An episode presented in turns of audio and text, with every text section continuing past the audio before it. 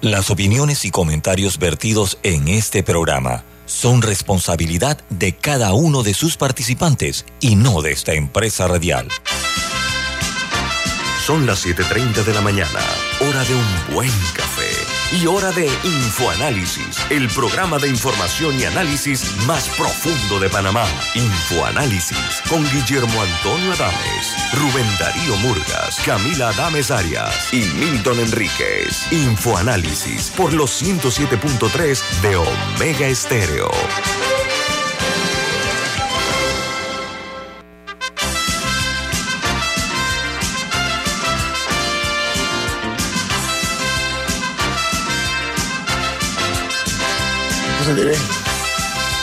Hola, buen día, bienvenidos. Esto es Info Análisis, un programa para la gente inteligente. Hoy es viernes, viernes 24 de junio del año 2022. Este programa, Info Análisis, es presentado por Café Lavazza, un café italiano espectacular que puedes pedir en restaurantes, cafeterías, sitios de deporte o de entretenimiento. Café Lavazza te da la bienvenida a Infoanálisis. Pide tu Lavazza. Gracias, don Milton, muy amable. Bueno, recuerden el programa Infoanálisis se puede ver en vivo, en video, a través de Facebook Live. De igual manera, eh, lo pueden hacer en el canal 856, canal de cable de, de, Tigo, en sus televisores, en la app de Omega Stereo, eh, para efectos de escucharlo en sus teléfonos móviles o celulares y también en sus tabletas. Pueden hacerlo en la aplicación, la app de Omega Stereo, que es omegastereo.com. Eh, de igual manera, pueden también sintonizarnos a través de Tuning Radio y todos los programas de infoanálisis están colgados en YouTube para que usted pueda verlos perdón, perdón, en la tranquilidad de su hogar, después que llega el trabajo, a cualquier hora. Está ahí colgado todos los programas de esta semana, de, la, de hace dos semanas, de hace un mes, de hace un año, todos. No se los pierda en video. Bueno, vamos como de costumbre a darle a conocer a ustedes cuáles son las noticias que aparecen como primera plana, titular, en los medios más importantes del mundo. El diario The New York Times hoy tiene el siguiente titular. El Senado aprueba un proyecto de ley bipartidista sobre armas, rompiendo un largo estancamiento. Dice que 15 republicanos se unieron a los eh, demócratas para apoyar la medida, lo que ayudó a acabar con casi tres décadas de inacción en la legislativa eh, sobre la reforma sustancial en cuanto a las armas de fuego. El Washington Post, su principal titular es El Senado aprueba un proyecto de ley bipartidista sobre la violencia con armas de fuego, lo que marca un gran avance. Dice que el proyecto de ley está a punto de aprobarse en la Cámara y eh, debe ser firmado por el presidente Joe Biden.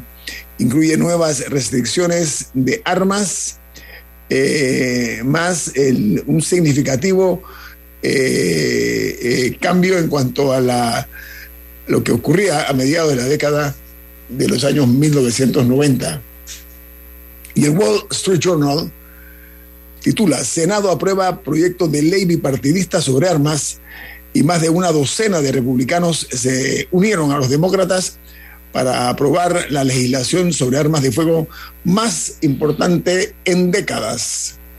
El proyecto de ley ayudaría a los estados a implementar y hacer cumplir las órdenes de protección contra riesgos extremos. Eso se llama, ellos le llaman red flag o, bandera roja. De eso se trata. Y en eh, Rusia, el gobierno obliga a sus acreedores extranjeros a aceptar rublos en un banco que está eh, actualmente eh, sancionado y están metiendo esa presión. Moscú niega que eh, la suspensión de pagos y transferencias eh, de la deuda eh, se puedan seguir omitiendo el pago con la moneda a ellos. Son 233 millones que van a la cuenta que está bloqueadas por la Unión Europea. En México, la Junta de Gobierno del Banco de México votó de manera unánime por el incremento de sus tasas de interés a 7.75%. Es el alza más alta en 14 años. Mientras en Perú, el presidente Pedro Castillo seguirá siendo investigado por la Fiscalía de la Nación por presuntos delitos de organización criminal, tráfico de influencias y colusión agravada. En Ucrania, el, eh, ya el primer paso para que Ucrania se una a la Unión Europea es una señal de solidaridad en medio de la guerra. Dice que mientras la brutal eh, ofensiva de Rusia aprieta en el este de Ucrania, los líderes de Europa eh, hicieron un movimiento que habrían rechazado antes de la invasión. esto es una un funcionario ruso eh, respondió que calificando este avance de Ucrania eh, hacia buscar la membresía de la Unión Europea lo consideran como un acto hostil.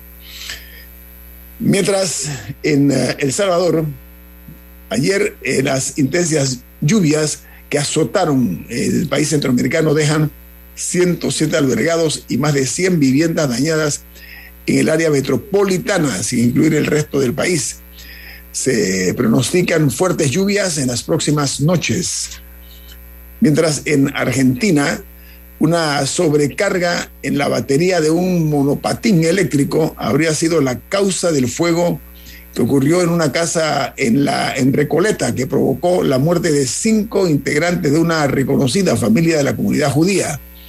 Dice que un equipo especial de emergencia de la comunidad judía fue la primera en llegar al lugar de la tragedia, del siniestro. Mientras, dice otra, hay un estudio, un análisis muy interesante que dice que las, la economía de los Estados Unidos y de Europa se desaceleran bruscamente a medida que avanzan los riesgos de una recesión. Hay una encuesta empresarial que apunta a una disminución de la producción manufacturera tanto de Estados Unidos como de Europa y un crecimiento entre débil eh, de los servicios eh, a medida que aumentan eh, los precios que están afectando a millones de hogares. En Colombia, por su parte, anuncia que va a aumento los fallecidos por la COVID-19. Se habla de 52 la última semana. En las ciudades de Bogotá, Antioquia y el Valle fueron los territorios con más cantidad de cifras de nuevos contagios por la COVID-19.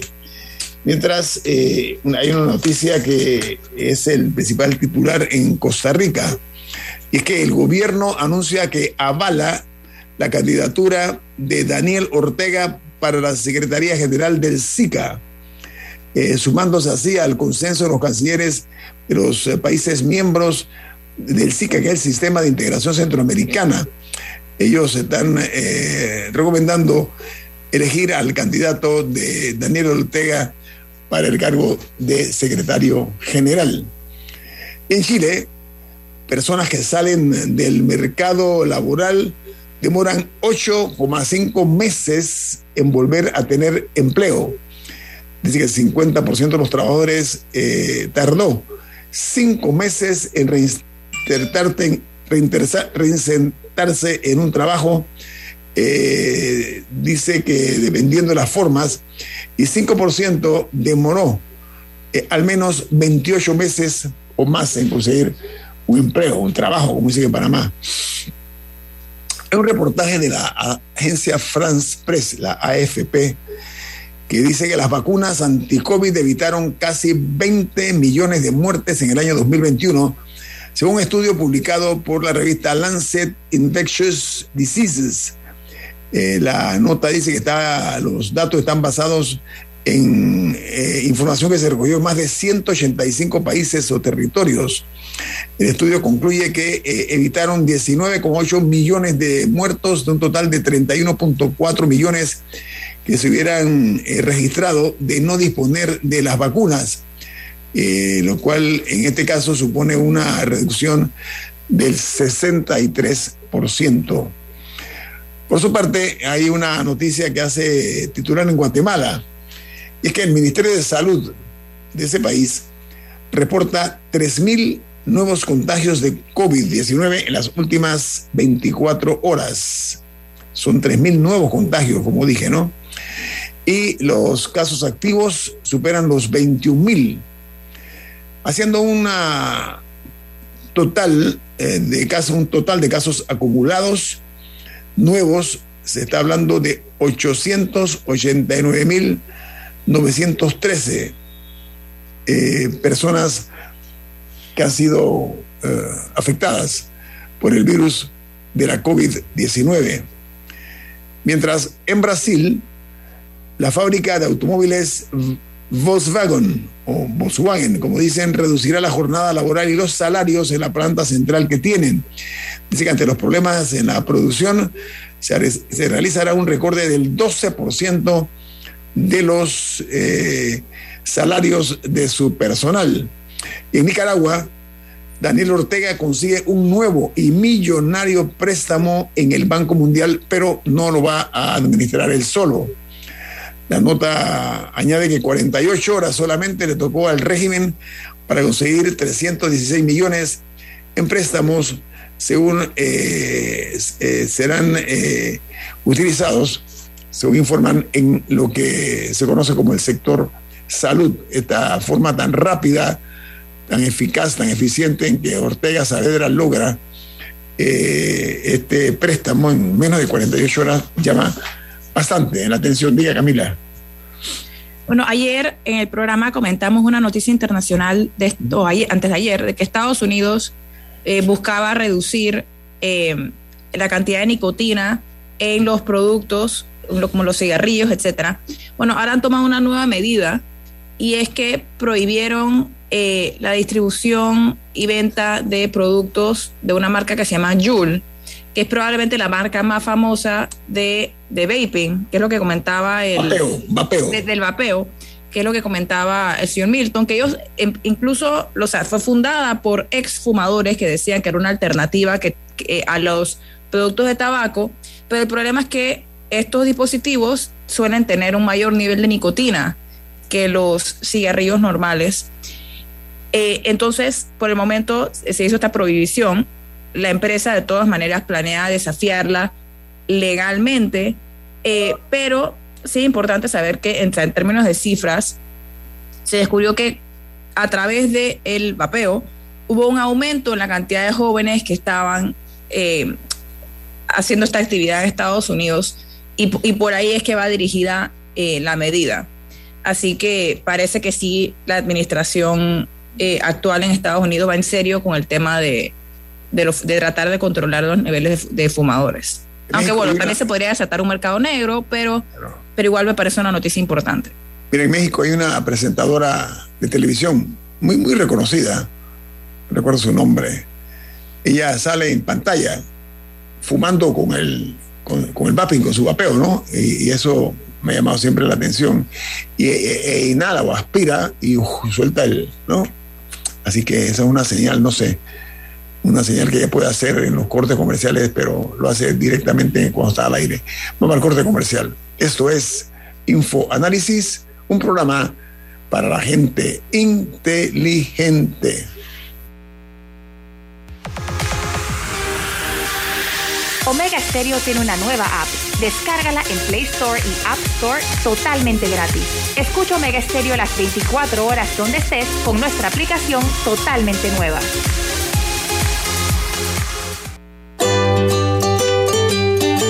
La vida hay momentos en que todos vamos a necesitar de un apoyo adicional. Para cualquier situación, hay formas de hacer más cómodo y placentero nuestro diario vivir. Sea cual sea su necesidad, en Hogar y Salud los apoyamos haciéndole la vida más fácil, porque contamos con la experiencia necesaria para recomendarle lo que usted necesite. Recuerde, Hogar y Salud les hace la vida más fácil. Atención, amigos de Veraguas, ya abrimos nuestra nueva sucursal en Boulevard Santiago. Estamos abiertos en todas nuestras sucursales del país y le hacemos su entrega de forma gratuita en Panamá Centro. Para mayor información, puede consultar en Instagram y Facebook. ¿Trabajas 24/7 por tus objetivos? Para ti creamos la nueva banca de consumo premium de Metrobank, que además de asesorarte de forma personalizada, te acompaña en tu crecimiento. Banca de consumo premium de Metrobank, una banca que te prefiere a ti. Nueva sucursal calle 50 y calle 75 Este. Contáctanos al 204-9094. La gente inteligente escucha InfoAnálisis.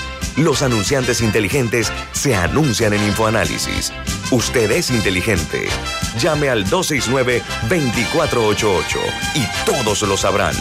Infoanálisis, de lunes a viernes de 7 y 30, 8 y 30 de la mañana, en donde se anuncian los que saben.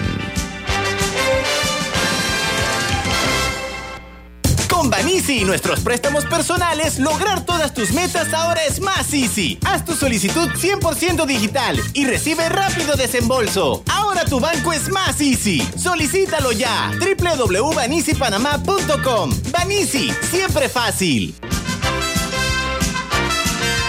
Ya viene InfoAnálisis, el programa para gente inteligente como usted.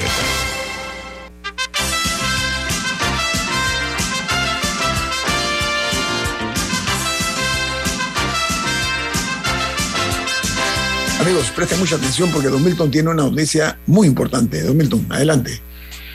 Así es. En Banco Aliado te acompañan en tu crecimiento financiero. Ahorra con tu cuenta Más Plus, mejorando el rendimiento de tus depósitos. Banco Aliado, tu aliado en todo momento. Puedes visitar la página web de Banco Aliado en www.bancoaliado.com y también puedes seguir a Banco Aliado en las redes sociales como arroba Banco Aliado. Banco Aliado, tu aliado en todo momento. Gracias, Milton. Bueno, amigos, eh, voy a darle a conocer los números de la COVID-19 en Panamá. Hasta ayer se confirmaron 2.130 casos nuevos y tres fallecidos en las últimas 24 horas. Los uh, casos activos suman 16.758 y en el aspecto ya global, el total de los, de los afectados por la COVID-19 suman 910.522 personas, casi un millón de personas. Y los fallecidos por este flagelo llegan a 8.335. Y hablando de flagelos, ayer se dio a conocer que en el caso de la muerte de nueve neonatos, eh, recién nacidos prematuros eh, en la Caja de Seguro Social, en la sala de neonatología de la Caja. Este hecho, esta tragedia ocurrió en el año 2013. El juzgado tercero de causas penales absolvió a los ocho implicados en estas muertes. El juez eh, fundamentó su decisión en que, en su opinión, no existe ninguna eh, vinculación de los acusados con el hecho punible porque no tuvieron participación directa con el tratamiento de heparina, heparina sódica, que se aplicó a estos fallecidos, a los neonatos.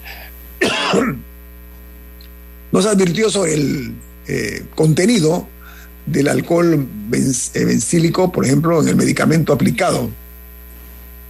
Ahora, según el fiscal de descarga, este pidió la condena en un juicio realizado el 28 de abril de este año, porque según él se aportó evidencias científicas que vinculaban a los imputados con el acto ilícito, porque dice que incumplieron normas de cuidados a los neonatos, ocasionando que nueve de ellos murieran y, ojo, otros cinco han quedado con lesiones permanentes.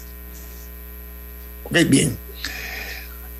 Hay que tomar en cuenta que en el año 2017, el que ocupaba el cargo de juez quinto penal llamó a juicio a los investigados por eh, considerar que había fuertes indicios en torno a la posible vinculación de estos con el ilícito.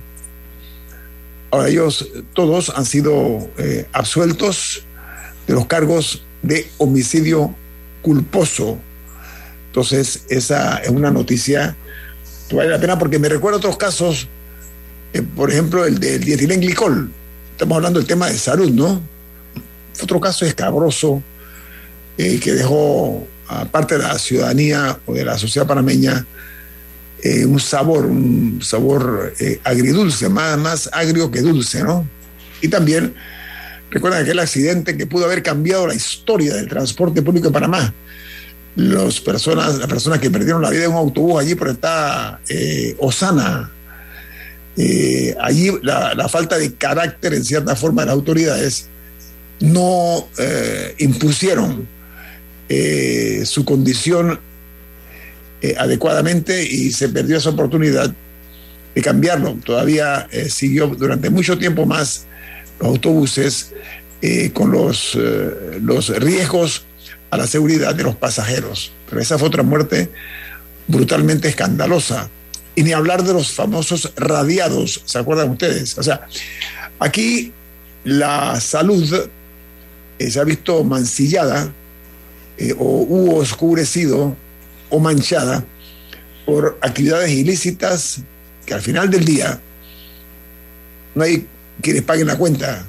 A mí me gustaría destacar algo dentro de este caso y es que los neonatos murieron en el 2013 y no es hasta 2022, o sea, nueve, años, después, que se da este fallo, en este caso contra los funcionarios. No sé si existirá un caso aparte. Eh, buscando eh, algún tipo de indemnización a la misma institución. Desconozco eh, si por ese lado hay otro caso. Pero estos son nueve años para los padres de los bebés fallecidos de esperar este resultado y también para los funcionarios implicados en el mismo, que yo, me parece impresionante que hayan tenido que esperar tanto tiempo para, para esta respuesta, que digo, en este caso es insatisfactoria para los padres, pero, pero sí, sí me gustaría destacar también el tiempo que ha tomado ese caso. Y eso que hay, hay unos que han sido peores, pero nueve años me sigue pareciendo eh, un poco desproporcionado. Una, eh, una justicia mastodónica, eh, camina al, ritmo, del elefante, ¿no? Eso es lo que se ve en Panamá con la justicia. Diga, don Milton. yo, pienso que, que estos casos ejemplares deben dar pie a una reforma del proceso del sistema judicial, particularmente los procesos por responsabilidad civil. El sistema penal acusatorio ha buscado la agilización de los procesos penales para lograr una justicia oportuna, pero en los procesos civiles, de acuerdo a las habilidades, entre comillas, de los abogados, se pueden interponer todo tipo de recursos dilatorios y llevarse un caso 20 años, 10 años, sin resultado, a un costo enorme para el Estado por, porque el servicio de justicia se paga con el presupuesto, a un costo enorme para las víctimas de daños, en donde quien causa el daño dilata para no hacerse responsable de su daño. Hay daños que tienen una causa dolosa, hay una mala fe, y hay daños que tienen una causa culposa, que es básicamente negligencia. Y podemos hacer una diferencia entre lo doloso y lo culposo, pero tenemos que tener una cultura de la responsabilidad. Y la persona, para llamarla de una manera, más irresponsable en Panamá es el Estado panameño. El Estado panameño causa daño y se niega a hacerle frente a las consecuencias del daño causado. Personas que son arrestadas por confusión y luego cuando las ponen en libertad no le piden ni perdón, mucho menos indemnizarlos. En países desarrollados, si a ti te retienen injustamente por una confusión de las autoridades, se te produce una indemnización inmediata. Al momento que vas saliendo, pasas por una caja y te dan una indemnización monetaria eh, proporcional al, daño causado. Aquí estamos lejísimos de eso, pero peor aún, cuando una persona demanda al Estado por daños y perjuicios, a veces los gobernantes pretenden que los jueces fallen a favor del Estado por lealtad con el Estado, pero si la lealtad de la justicia tiene que ser con la justicia y con las personas, con los ciudadanos, y no ocultar, enmascarar o, reducir la responsabilidad del Estado. Yo he contado aquí antes que cuando me tocó ser ministro de gobierno en el primer año, mandé a hacer una, una auditoría de todas las cuentas por pagar. Había cuentas por pagar a proveedores, pero había cuentas por pagar a exfuncionarios, a los que se le debían vacaciones, decimotercer mes y alguna otra prestación desde 1994. Y yo esta auditoría la pedí en el 2014. Claro, había del 96, había del 2000, pero la más antigua era de 1994 y no se había pagado. Ordené el pago y, se cancelaron eh, deudas con unos mil y tantos exfuncionarios y el total era un millón y tanto de dólares o balboas. Pero, pero a mí me causaba indignación que los funcionarios no se dieran cuenta que ese dinero no era del Estado, era un dinero que se le había retenido injustamente a personas que lo habían ganado de acuerdo a la ley. Asimismo con proveedores que tenían cuentas por cobrar totalmente documentadas de periodos anteriores. Yo acababa de llegar, no estoy hablando de proveedores que le habían suministrado nada bajo mi administración, pero que evidentemente se le debía ese dinero y por a veces mala maña o no voy a acusar a nadie, pero generando la oportunidad de que con una gratificación se movieran los cheques más rápido, que eso pasa mucho en el Estado, entonces le trancaban el pago a una empresa, probablemente pequeña o mediana, que tal vez luego tenía problemas para pagar su cuota del Seguro Social. La quiebran, la quiebran, la quiebran, Milton. Y la, quiebran. Entonces el Estado tiene que cambiar esa cultura de la irresponsabilidad por los daños causados por sus funcionarios, encontrar una forma de que el funcionario que causa daño por dolo o por culpa, negligencia, haga frente en una parte a esa, ese resarcimiento, pero también acelerar los procesos porque la justicia tardía no es justicia y cerrarle todos esos caminos de dilación que utilizan algunos abogados faltos a la ética para que estos procesos demoren 10 y 20 años. Eh, me gustaría agregar que el amigo de esta mesa, Eduardo Lingen, comentó más o menos por esa línea que eh, eh, muchos de estos eran funcionarios separados del cargo y que posiblemente ahora habrá que pagarles ocho o nueve años de salarios caídos a los que fueron separados durante, esto, durante todo este proceso. Y me gustaría agregar que, nada para cerrar un poco el tema, al final del día, nueve bebés murieron. Y cinco ahora, han quedado con daño irreversible. Y cinco con daño ah, Y cinco han quedado con serios daños. Y al final parece que nadie es responsable. Y en este caso, o sea, algo tiene que, tiene que haber algo en este caso que si bien es una pérdida irreparable para los padres y no hay nada, nada que pueda eh, compensar ese, ese hueco que ha quedado en sus familias. No puede ser que se mueren nueve bebés en una institución del Estado y bueno, la culpa no fue de nadie y fue accidente, pues y no pasó nada. algo tiene que cambiar.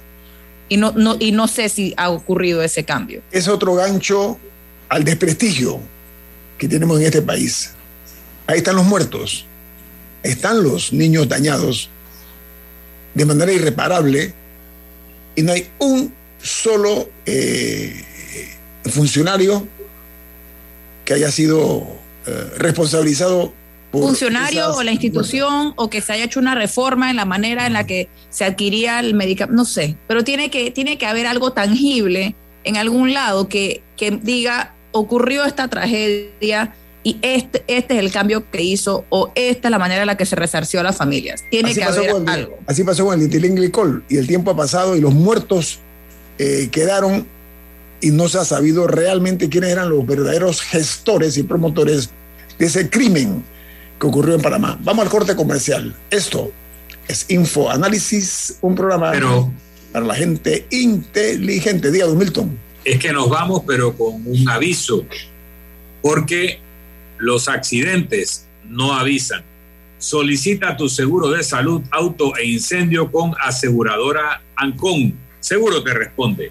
Este es un servicio regulado y supervisado por la Superintendencia de Seguros y Reaseguros de Panamá. Nos vamos a un cambio comercial gracias a Aseguradora Ancom.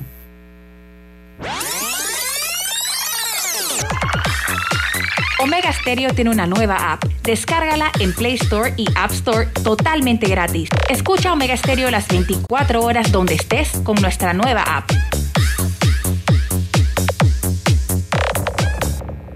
Mm, dame una palabra de cuatro letras. Para tu crucigrama. Eh, ¿Idea? Mm, no, la ABA penúltima. La pista dice, al tenerlo estás conectado y tienes menos preocupaciones. Mm, ya, es plan, sí, es plan. ¿Qué, ¿Qué plan? Plan postpago, como el de Claro. Con eso siempre estás conectado. Cámbiate a Claro con un plan postpago desde 25 balboas y recibe 25% de descuento, ilimitada, minutos y gigas para compartir. Vívelo ahora. Claro. Promoción válida del 1 de junio al 30 de noviembre de 2022. No aplica para otras promociones. Para más información ingresa a claro.com.pa. Ay Dios, ¿y ahora qué suena así? Si este carro está nuevo y ahora solo falta que me avise que me van a chocar. Si avanzas te vas a chocar. Si avanzas te vas a chocar. Los accidentes no avisan. Asegura tu auto con Aseguradora Ancon. Ingresa a www.asegurancon.com y escoge la póliza que mejor se adapte a tus necesidades. Contacta a tu corredor de seguros o llámanos al 210-8700. Aseguradora Ancon. Seguro te responde. Regulado y supervisado por la Superintendencia de Seguros y Reaseguros de Panamá. La gente inteligente escucha InfoAnálisis. Los anunciantes inteligentes se anuncian en InfoAnálisis. Usted es inteligente. Llame al 269-2488 y todos lo sabrán. InfoAnálisis, de lunes a viernes de 7 y 30, 8 y 30 de la mañana, en donde se anuncian los que saben. Bien, suba un poquito más. Eso, eso. Ajá, ahora baje un poco. A veces, la vida nos pide que le demos un espacio a nuestro cuerpo para reponerse, para hacerse más fuerte. Una guía que vuelva a hacerlo responder a nuestra voluntad. Para ayudar a tu cuerpo a recobrarse, el Hospital Paitilla ha estructurado una avanzada sala de fisioterapia, con el personal y la infraestructura perfectos para darte la mejor experiencia. Hospital Paitilla, siempre junto a ti. Ya viene InfoAnálisis, el programa para gente inteligente como usted.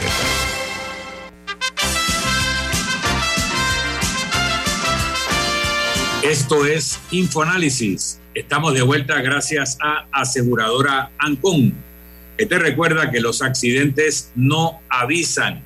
Mejor asegúrate con Aseguradora Ancon. Seguro te responde. Este es un servicio regulado y supervisado por la Superintendencia de Seguros y Reaseguros de Panamá. Estamos de vuelta gracias a Aseguradora Ancon.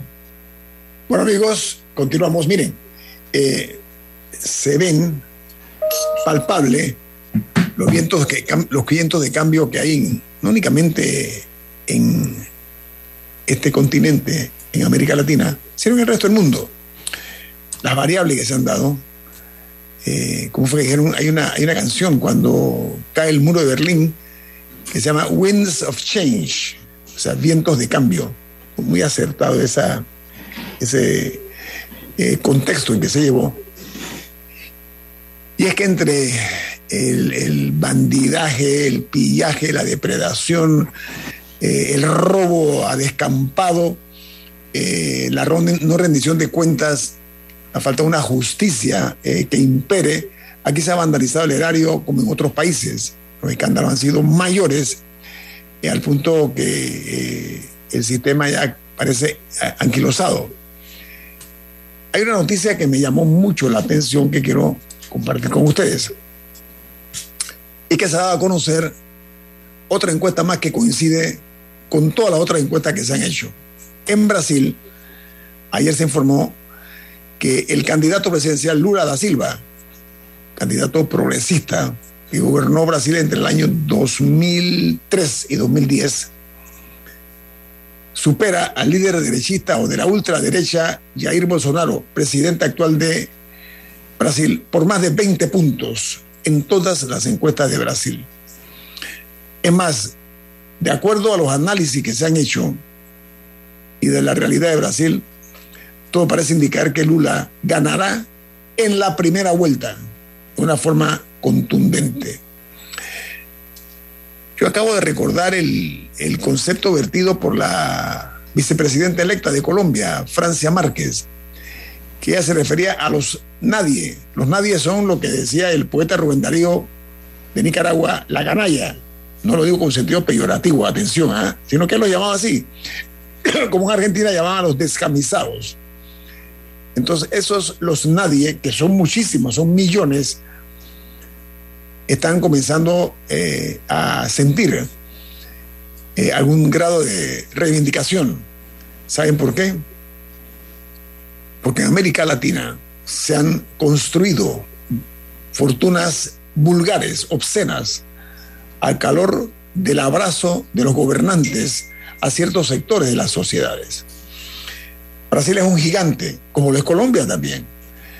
Entonces, si esto está ocurriendo en América Latina, yo creo que nosotros, y no estoy hablando de un candidato de izquierda o, meramente progresista, si yo fuera político, que bueno, no, no, no, no estoy en ningún partido político, si yo estuviera ejerciendo ese deporte, yo me procuraría ver en esos espejos y me explico por qué. A ver, em, cuando Ana Matilde Gómez gana la diputación, a pesar de la presión brutal que le metió Ricardo Martinelli por todos los flancos, la desprestigio, le dijo de todo. Ella ganó y ganó grande. Grande. Cuando yo observo, estoy tomando dos ejemplos y nada más. Cuando yo veo que un hombre sin trayectoria política, sin un partido político detrás que lo respaldara, como Ricardo Lombana logra un honroso tercer lugar en las elecciones pasadas. Un independiente, una figura que, para algunas personas era innombrable, independiente o por la libre postulación, llega de tercero, incluso batiendo, eh, derrotando al partido de gobierno, indica que algo no está bien en este país. Eso indica entonces que debemos nosotros eh, mirar no únicamente al espacio, al techo, al cielo, hay que mirar tampoco nada más horizontalmente, hay que mirar hacia el sótano, hacia la parte de abajo, los que están abajo, con un agravante que en Panamá la clase media, esa clase media robusta, que ha sido un motor de la economía de Panamá, la clase media aquella que ha logrado superarse, esa clase media que merece mejor suerte porque son los que trabajan y que generan los impuestos al erario, esa clase media se ha, se ha visto disminuida, disminuida. Y no le echemos el muerto nada más a la, a la pandemia, ya eso venía antes de la pandemia. Se agudizó, por supuesto, con la pandemia. Esa clase media, que ha sido el colchón que ha evitado que en Panamá ocurra lo que se dio en países como Nicaragua, El Salvador y otros que no quiero mencionar por razones de tiempo, donde en la pirámide socioeconómica había en la punta un, un pequeño segmento de ricos y luego venía un segmento enorme que era la base de la pirámide, que eran gente pobre o de escasos recursos. En Panamá se construyó, por allá por los años 70, eh, una clase media que realmente llamó la atención en todo el continente, el hemisferio. Una clase media de personas que eran la superación real, efectiva, tangible, de personas que fueron a estudiar, que lograron estudiar, que llegaron a la Universidad de Panamá, que es la universidad pública, porque antes era muy elitista. Entonces, ese cambio que se dio generó lo que hoy, para orgullo de nosotros y tranquilidad, mental se llama eso, tenemos una clase media que para mí es digno y motivo de orgullo, que poco a poco, o tal vez de a mucho, se ha ido eh, eh, eh, descomponiendo, se ha ido debilitando. Cuando vemos eso, la gente dice, bueno, aquí, el que gana, gana con, la base, con, los pobres. No, no estoy de acuerdo. Hay una clase media muy fuerte, muy fuerte, y hay una juventud que todavía está, permanece semidormida, pero que en cualquier momento va a despertar y puede cambiar la historia de este país. Adelante, Milton o Camila, que va a tener aquí una llamada. Bueno, en otro tema, eh, ayer también se conoció la renuncia de otro PRD del partido, eh, de Fernando Aramburu en este caso. Me llama la atención un poco el tiempo en el que muchos están saltando del bote. Eh, bueno, ayer tuvimos en este programa a David Sayer Torrijos, que ahora también se va a lanzar como candidato por libre postulación, según leí, creo que en la Estrella de Panamá. Y coincide un poco con, los tiempos, ya que los candidatos por libre postulación tienen hasta finales del próximo mes para eh, presentar para presentar ya su interés y ya después de eso no lo pueden hacer.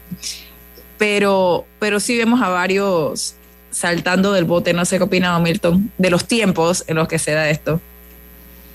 Bueno, en un país que tiene la anomalía de que el 55% de las personas que pueden votar están inscritos en partidos políticos. Y digo anomalía porque países como Alemania, que tienen ochenta y tanto, 90 millones de habitantes, el partido más grande, que es la Unión Demócrata Cristiana, no llega a los 900 mil inscritos, en un país de 90 millones de habitantes. Y en España, un partido como el PSOE, también un país de 50 millones de habitantes, país de, eh, partido que gobierna en este momento España, no llega a 180 mil inscritos. O en un país que tiene cuatro y tantos millones de habitantes, que un partido, en este caso el PRD, eh, haya llegado prácticamente a los 700 mil inscritos y que otros partidos como el CD, el panameñismo, hayan tenido 350 mil, 400 mil, hoy en día 200 y tantos mil inscritos, es anómalo con respecto a la proporción de población inscrita en partidos políticos en otros países democráticos. Con respecto al PRD, en gobierno, yo creo que llegó a tener los 700 mil, pero con seguridad tenía 699 mil inscritos hace unos meses. Pero hoy en día, después de pasado el, Congreso, se ha reducido a 690 mil, que sigue siendo una, cifra enorme, pero ha perdido unos 9 mil inscritos.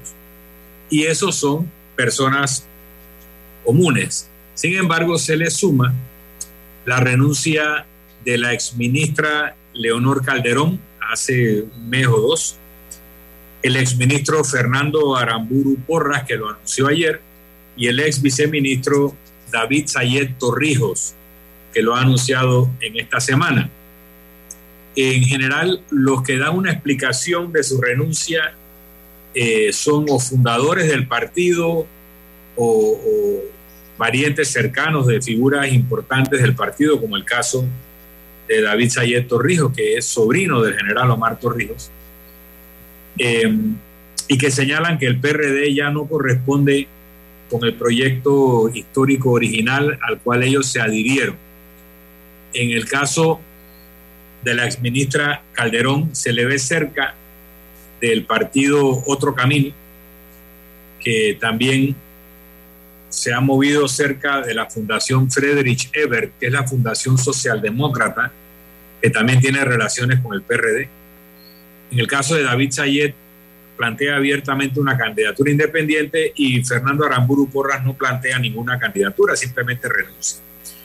Em, hay una claridad de que el PRD está ahora mismo controlado por sus diputados que el, presidente del partido, que en el PRD era un cargo más bien honorífico, más un árbitro componedor de diferencias en quienes lo han ocupado anteriormente, hoy en día tiene una posición de gran beligerancia y probablemente a pesar de que el estatuto del PRD señala al secretario general del partido como el representante legal y por ende la figura más importante, de hecho, en política concreta, el presidente del partido, Benicio Robinson, es la figura más importante del PRD y quien ejerce un control efectivo del mismo. Entonces, eh, no hay una sangría, el que se te vayan 9 mil personas a un partido de casi 700 mil todavía no es una sangría, el que se te vayan tres exministros de Estado y, renuncian al partido criticando su actual orientación, todavía no es una hemorragia tampoco, pero son señales a las que hay que prestar atención. vamos al corte comercial. Esto es Info Análisis, un programa para la gente inteligente. Omega Stereo tiene una nueva app. Descárgala en Play Store y App Store totalmente gratis. Escucha Omega Stereo las 24 horas donde estés con nuestra aplicación totalmente nueva. Mereces un banco que construya una relación de confianza contigo. Para ti llegó la banca de consumo premium de Metrobank, creada especialmente para asesorarte y brindarte experiencias exclusivas. Banca de consumo premium de Metrobank, una banca que te prefiere a ti. Nueva sucursal calle 50 y calle 75 Este. Contáctanos al 204-9094. La gente inteligente escucha InfoAnálisis. Los anunciantes inteligentes se anuncian en InfoAnálisis. Usted es inteligente. Llame al 269-2488 y todos lo sabrán. InfoAnálisis, de lunes a viernes de 7 y 30, 8 y 30 de la mañana, en donde se anuncian los que saben. Si desea que sus colaboradores trabajen desde su casa, podemos ayudarle.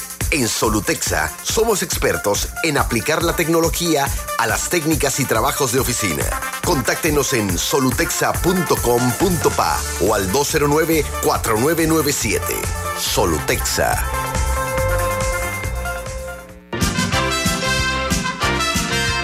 Ya viene InfoAnálisis, el programa para gente inteligente como usted.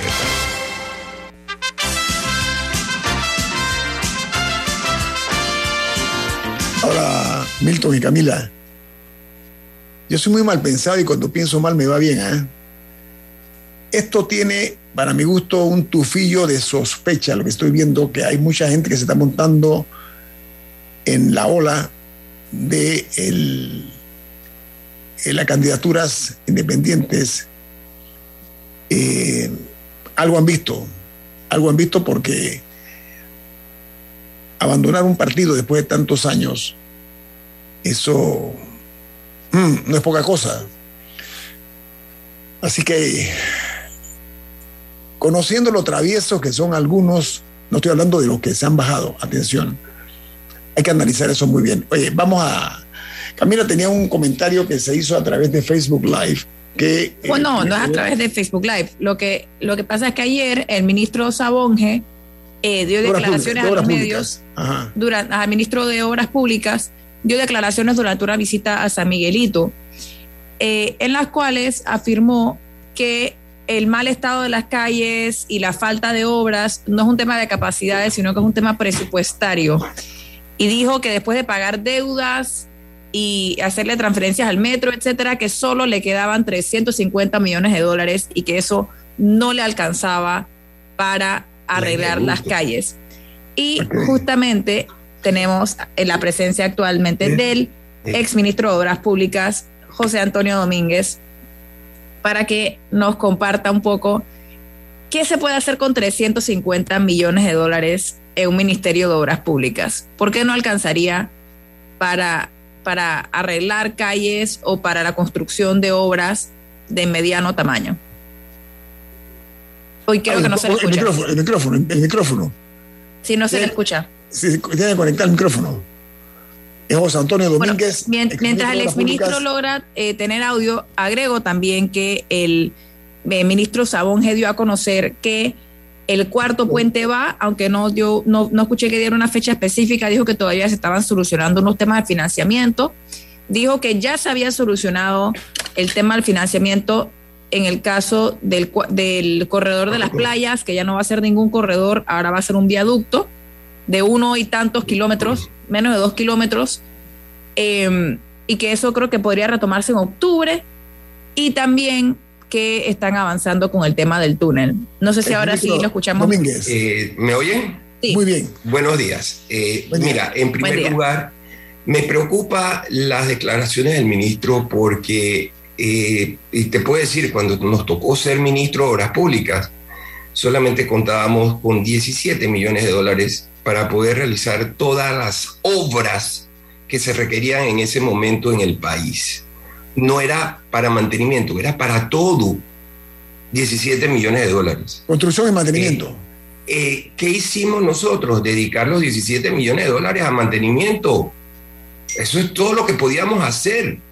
Si no se cuenta con un centavo más, antes de dar una excusa tienes que agarrar lo que tienes y dedicarlo al mantenimiento de las vías. Lo que hagas en mantenimiento, lo que hagas en reparación, puede darle una extra vida a esa carretera y evitar que uno tenga que incurrir en gastos astronómicos, que es la rehacer la carretera, porque la vamos a perder. O sea que esa, esa excusa que ha dado el señor ministro para mí no tiene ni pie ni cabeza, simplemente demuestra un altísimo grado de incapacidad y de eh, negligencia.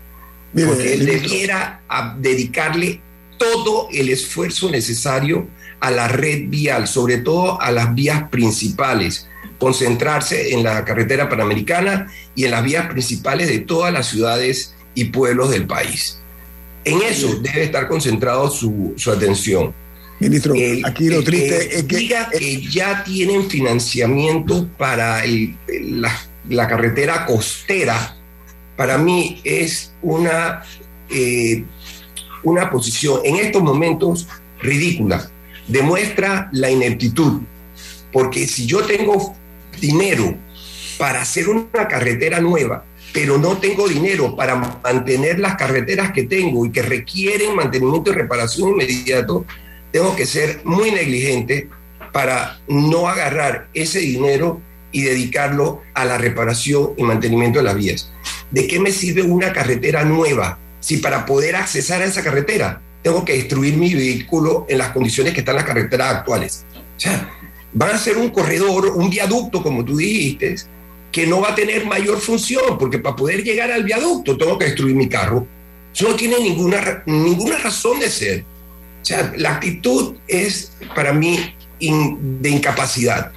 Yo quiero pensar que el ministro Sabonge sencillamente no sabe cuáles son sus funciones, eh, no sabe cuáles son sus obligaciones y sus deberes como ministro de Obras Públicas.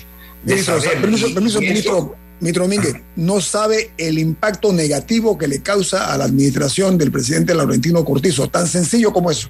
Pero ¿cuánto cuesta, o sea, cuánto cuesta un kilómetro de carretera repararlo, o sea, mantenerlo en buen estado? ¿Cuánto cuesta eso más o menos?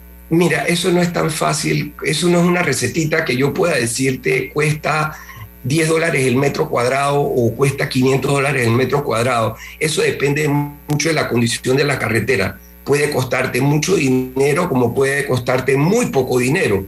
Y para que lo, entendamos rapidito, una carretera de concreto que yo no sé si las has visto, que a veces se rajan por arriba.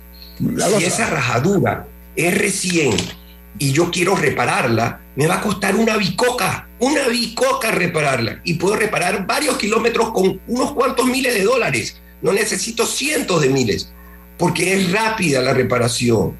Pero si yo esa carretera, que con unos cuantos miles pudiera reparar, la dejo pasar meses sin reparar, ya no me va a costar esos cuantos miles. Cuidado, me cuesta millones el poderla reparar, porque va a haber pedazos de losa que se van a perder, porque se daña la infraestructura de la carretera. Al penetrar el agua por esas rajaduras, se crea el efecto de bombeo. Y ese efecto de bombeo lo que hace es que se convierte como un diafragma y te va sacando agua, lodo, de todo de allá abajo y te crea un hueco. Finalmente esa losa colapsa, se termina de quebrar y cuando vas a hacer la reparación tienes que hacerla profunda. De haberla podido hacer facilita por arriba, se convierte en algo costoso. José Antonio. ¿Cuánto te cuesta? Eso depende de muchas cosas. José Antonio, hace unos días recibí una gráfica muy interesante. Era un dibujo, una pintura de cómo se construían las carreteras romanas y cómo se hace hoy en día. Hoy en día con la tecnología que tenemos, las capacidades, las maquinarias, y hay todavía calzadas romanas hechas hace dos mil años sobre las cuales se puede rodar incluso camiones y están intactas. Y tú veías que los romanos ponían capas de piedras y otras más grandes y otras hasta que llegaban a las losas que le colocaban sobre la calzada que todavía están ahí dos mil años después. ¿Cuál es la, eh, el, secreto y, que no hemos descubierto de cómo hacer una calle o una carretera que tenga durabilidad? ¿O es que el negocio es que no dure? Bueno, tú lo dijiste, tú lo dijiste, no lo dije yo. El negocio es ese. Mientras más me tome hacer carreteras y repararlas, más chance tengo de conseguir mi tajada. Esa ha sido la actitud que hay en los ministros de obras públicas. Eh, lamentablemente en este país no tenemos el sistema que apoye a la rendición de cuentas.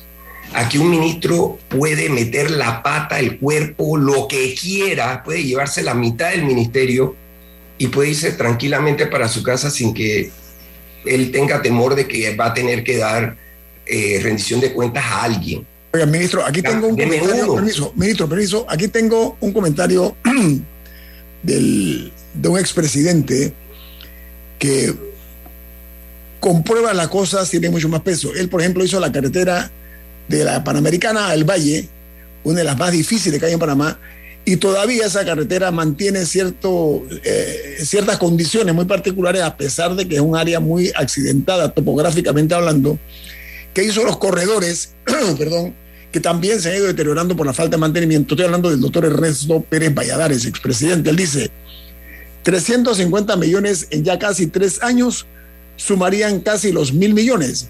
Ya tuviéramos todas las calles y carreteras arregladas, dice el ministro Valladares, que sabe lo que dice. ¿Qué le parece, ministro? Es correcto. Cuando, cuando preguntan que qué pueden hacer con los 350 millones de dólares que tiene él para mantenimiento, yo la pregunta que le hago es, ¿qué hizo con los que le dieron el primer año y el segundo año? ¿A dónde los metió? Porque no los metió en mantenimiento. En, este momento ya tendría alrededor de mil millones de dólares con esos tres años de, de los fondos. Ya pudiera haber reparado todas las carreteras, como él dice, necesito mil millones para poder repararlas.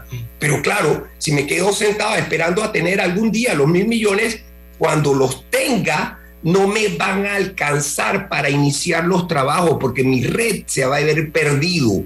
Eso es lo que está sucediendo, Nito. aquí hay... y, me duele, me duele porque en el gobierno de Guillermo Endara se hizo un trabajo fuerte se logró con el Banco Mundial el establecimiento de la ventanilla única, que tenía como propósito que los contratistas pudieran cobrar en no más de 45 días sus cuentas. De esa manera que no se les subiera los costos por financiamiento, que los costos de los kilómetros de carretera fueran lo más bajo posible. En aquellos entonces, cuando un contratista se ganaba un proyecto, tú veías cómo se agarraba en la cabeza y decía, ¿en qué me equivoqué?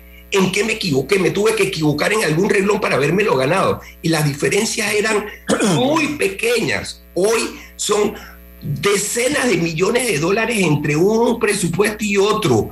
Y, los, precios están por las nubes. Precios que son hablar, irreales.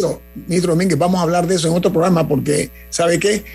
Me han dicho gente que sabe lo que dice y que dicen lo que saben, que ese es parte del problema cómo se han encarecido aquí el kilómetro por carreteras, por calles, etcétera, que dice que es una acción eh, obstinada de algunos en lograr pasar por peaje, ¿no? O sea, al igual que los contratistas, tenían que pasar, pagar peaje para lograr cobrar sus cuentas. Bueno, tenemos que irnos, eh, eh ministro José Domínguez. Para que, para que sepa Milton, que hizo una pregunta sobre las carreteras romanas, si se van a la Panamericana, que va a Chepo, esa carretera la hicieron hace más de 40 años y no se le ha dado mantenimiento, pero está en buenas condiciones. La que no se expandió a cuatro carriles, desde, donde termina en dos hasta Chepo, está en muy buenas condiciones. ¿Por qué? Porque se hizo bien. Una carretera de concreto bien hecha, le hizo constructora El Istmo o constructora Tocumen, la misma empresa. Ministro, lo que pasa es que sobre los eh, cientos de kilómetros de asfalto